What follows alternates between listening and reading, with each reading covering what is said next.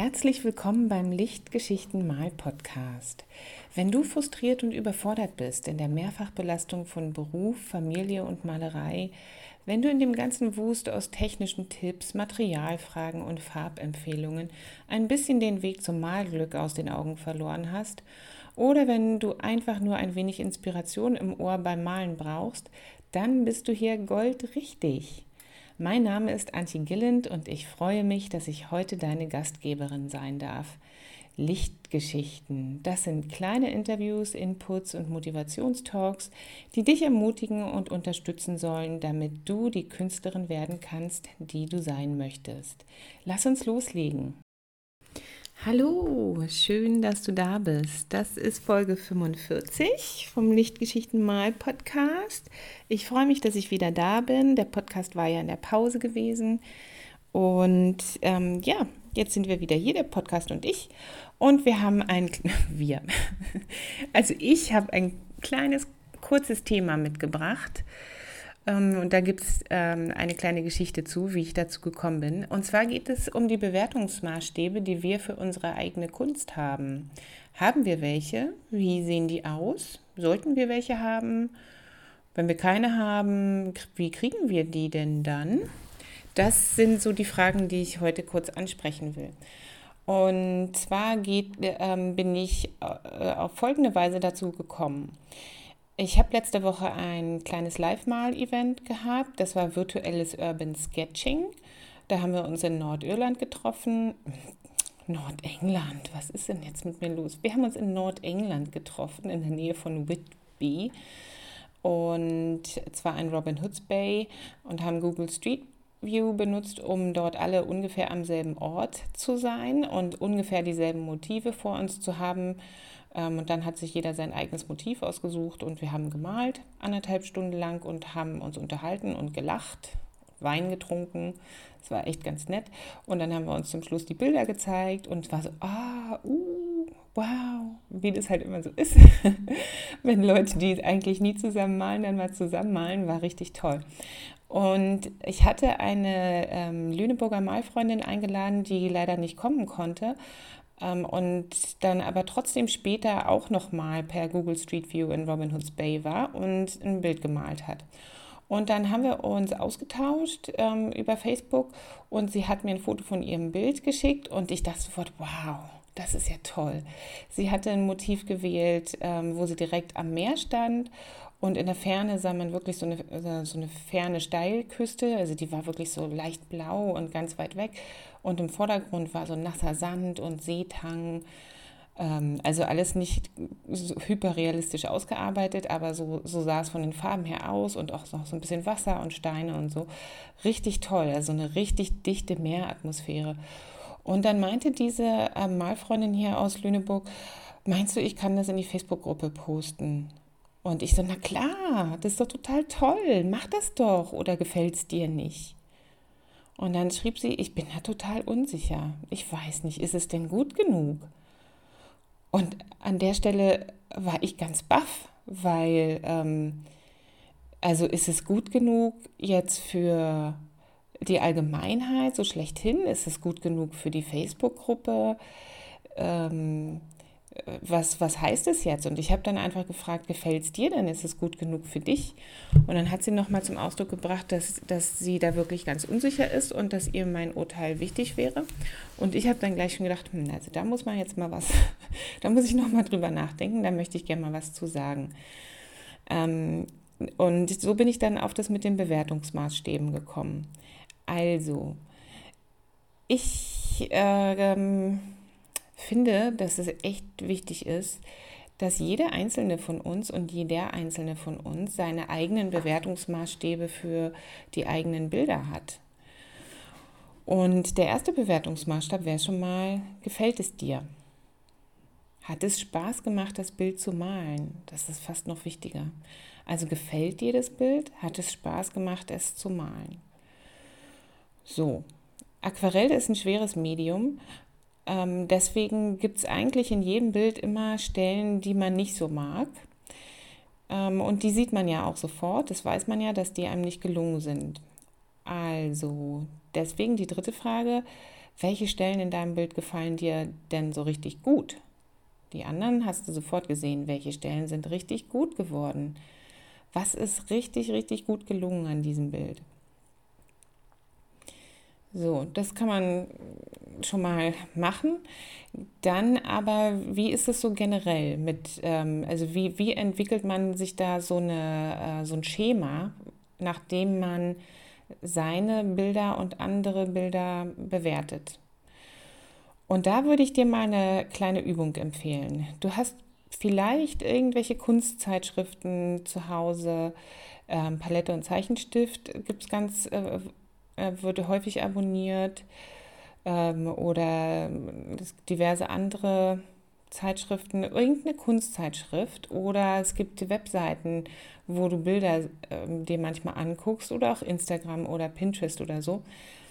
Ähm, mit Zeitschriften ist es einfacher. Setz dich hin mit einer so einer Zeitschrift und blätter die durch. Und immer wenn du ein Bild siehst, das dir gefällt, versuch ziemlich schnell und ohne zu doll kopfig daran zu gehen, rauszufinden, was dir daran gefällt.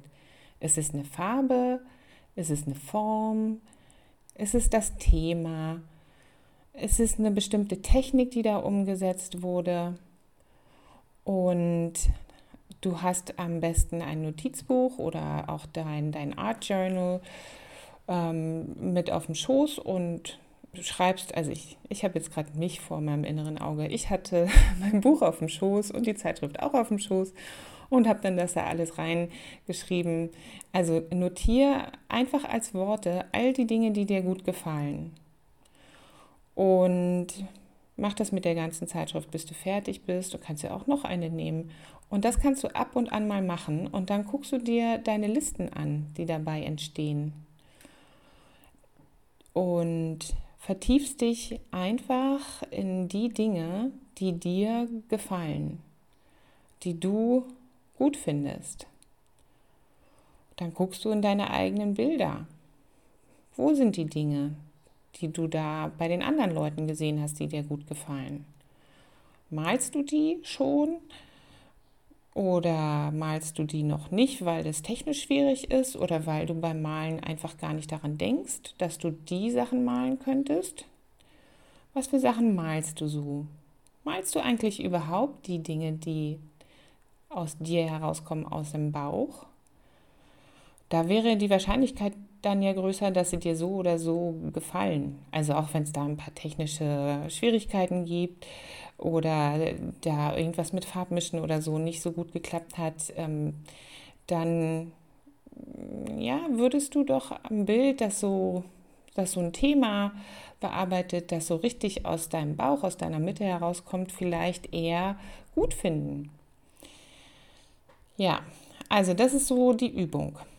Ähm, guck bei den, äh, bei den Bildern von anderen Leuten, was dir an denen gefällt und nutze das als Kanal hinein in deine eigenen Bewertungsmaßstäbe. Und dann, wenn die Diskrepanz sehr groß ist zwischen dem, was dir allgemein gefällt bei anderen Leuten und deinen eigenen Bildern, dann weißt du, dass du vielleicht ähm, von der Motivwahl ein bisschen in eine andere Richtung gehen könntest. Oder auch, ähm, was die Farben angeht. Wenn es irgendeine Technik gibt, die du noch nicht so richtig beherrschst, da gibt es ja x Videos auf YouTube, die du ähm, dir angucken kannst, wo du was lernen kannst. Und ja, dann entwickelt sich das vielleicht alles ein bisschen besser für dich. Auf jeden Fall ist es wichtig, dass du einen Bewertungsmaßstab für deine Bilder hast.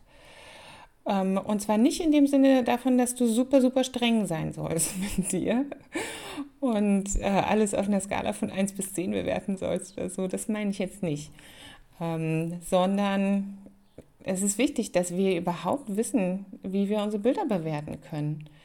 Ähm, und ähm, jetzt nochmal zu der Anfangsgeschichte zurück, dass die Malfreundin das Bild nicht in die Facebook-Gruppe stellen wollte.